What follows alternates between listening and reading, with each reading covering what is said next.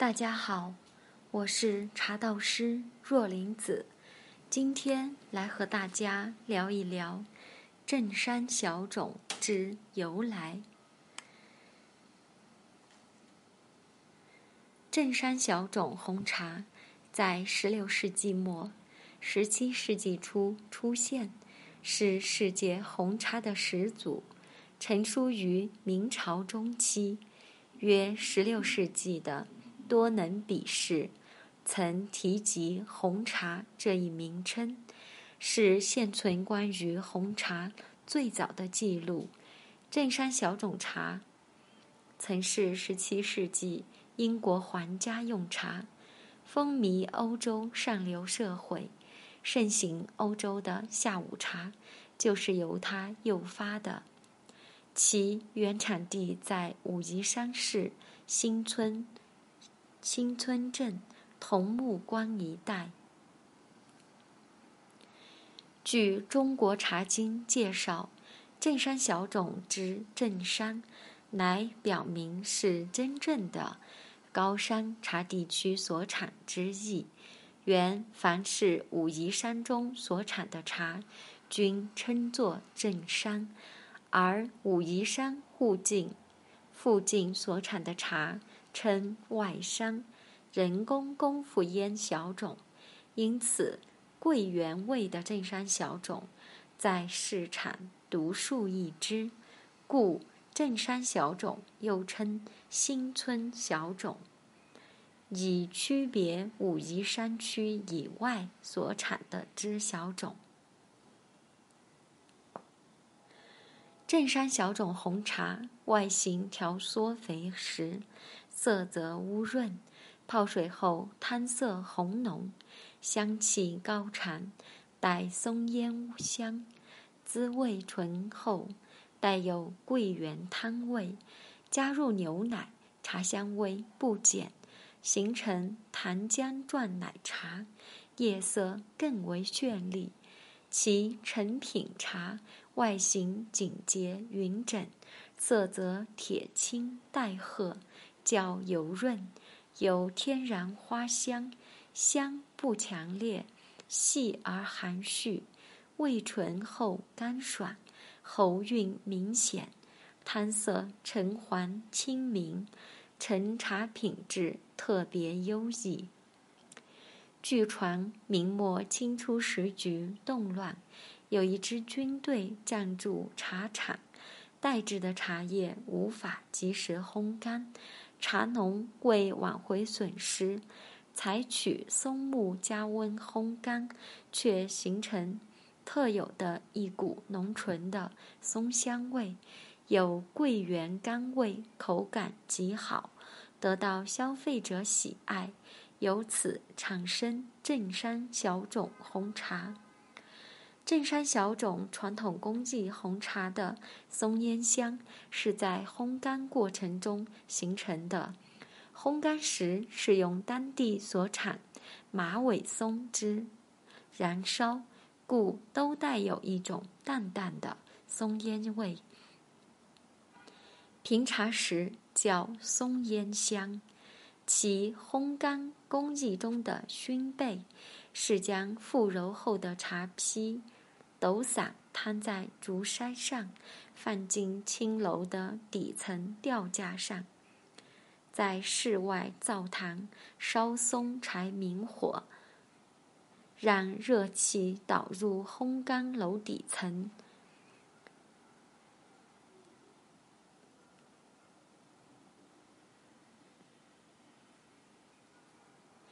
茶坯在干燥的过程中。不断的吸附松香，使小种红茶带有独特的松脂香味。同时，其复火是在烘干的茶叶经筛分剪去粗大叶片、粗粗老茶梗后，再置于背笼上，再用松柴烘焙，以增进小种红茶特殊的香味。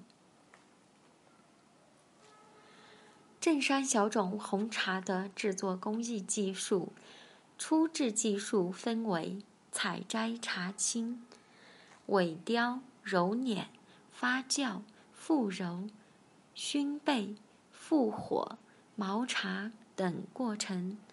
萎凋，小种红茶的萎凋有日光萎凋与加温萎凋两种方式。桐木关一带在揉茶季节时雨水较多，晴天较少，一般都采用室内加温萎凋。加温萎凋都在初制茶厂的烘干楼进行。烘干楼共有三层，二三层只架设横挡，上铺竹席，竹席上铺茶青，最底层用于熏焙经复揉过的茶坯。它通过底层烟道与室外的柴灶相连。在灶外烧松松柴明火时，其热气进入底层，在烘干茶坯时，利用其余热，使二三楼的茶青加温而萎凋。日光萎凋是在晴天的室外进行，其方法是在空地上铺上竹席，将鲜叶。均匀洒在青席上，在阳光作用下萎凋。揉捻茶青适度萎凋后，即可进行揉捻。早期的揉捻用人工揉制茶条紧卷，茶汗溢出。现役改用揉茶机进行发酵。小种红茶采用热发酵的方法。将揉捻适度的茶坯置于竹篓内压紧，上盖湿布，茶坯在酶作用下发酵。经过一定时间后，茶坯呈红褐色，并带有清香味，即可取出。复揉经发酵后的茶坯必须复揉。使回松的茶条紧缩，熏焙，将复揉后的茶坯抖散，摊在竹筛上，放进青楼的底层窖架上，在室外灶堂烧松柴明火，让热气导入青楼底层，茶坯在干燥的过程中不断的吸附松香，使小种红茶带有。独特的松脂香味，逐渐消失的松烟香。松烟香桂圆汤是正山小种的独特风味，可这传统正山的独特风味，如今却很难再品味到了。这是为什么呢？原来。随着金骏眉茶的出现及热销，人们觉得用功夫红茶的工艺制制茶成本更为低廉，且口感更容易被大众所接受。传统的烟熏工艺因过程繁琐、工人及原料成本高而逐渐被市场舍弃。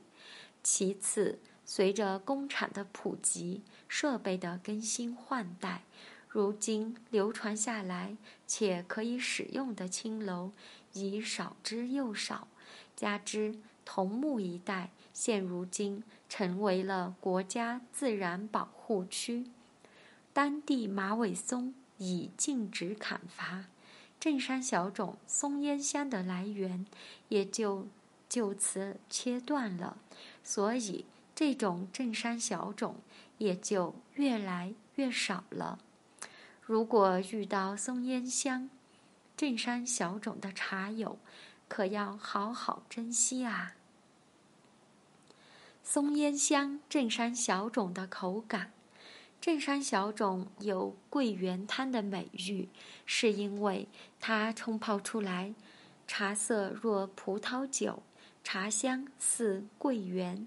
味极甘醇，镇山小种有着高山茶甘甜、木质味的山野气韵，乃冲泡四五泡后仍有明显的桂圆甘味，其汤色橙黄，如琥珀，汤色明亮，甘爽，甘滑爽口，滋味醇厚，不苦不涩，回甘持久。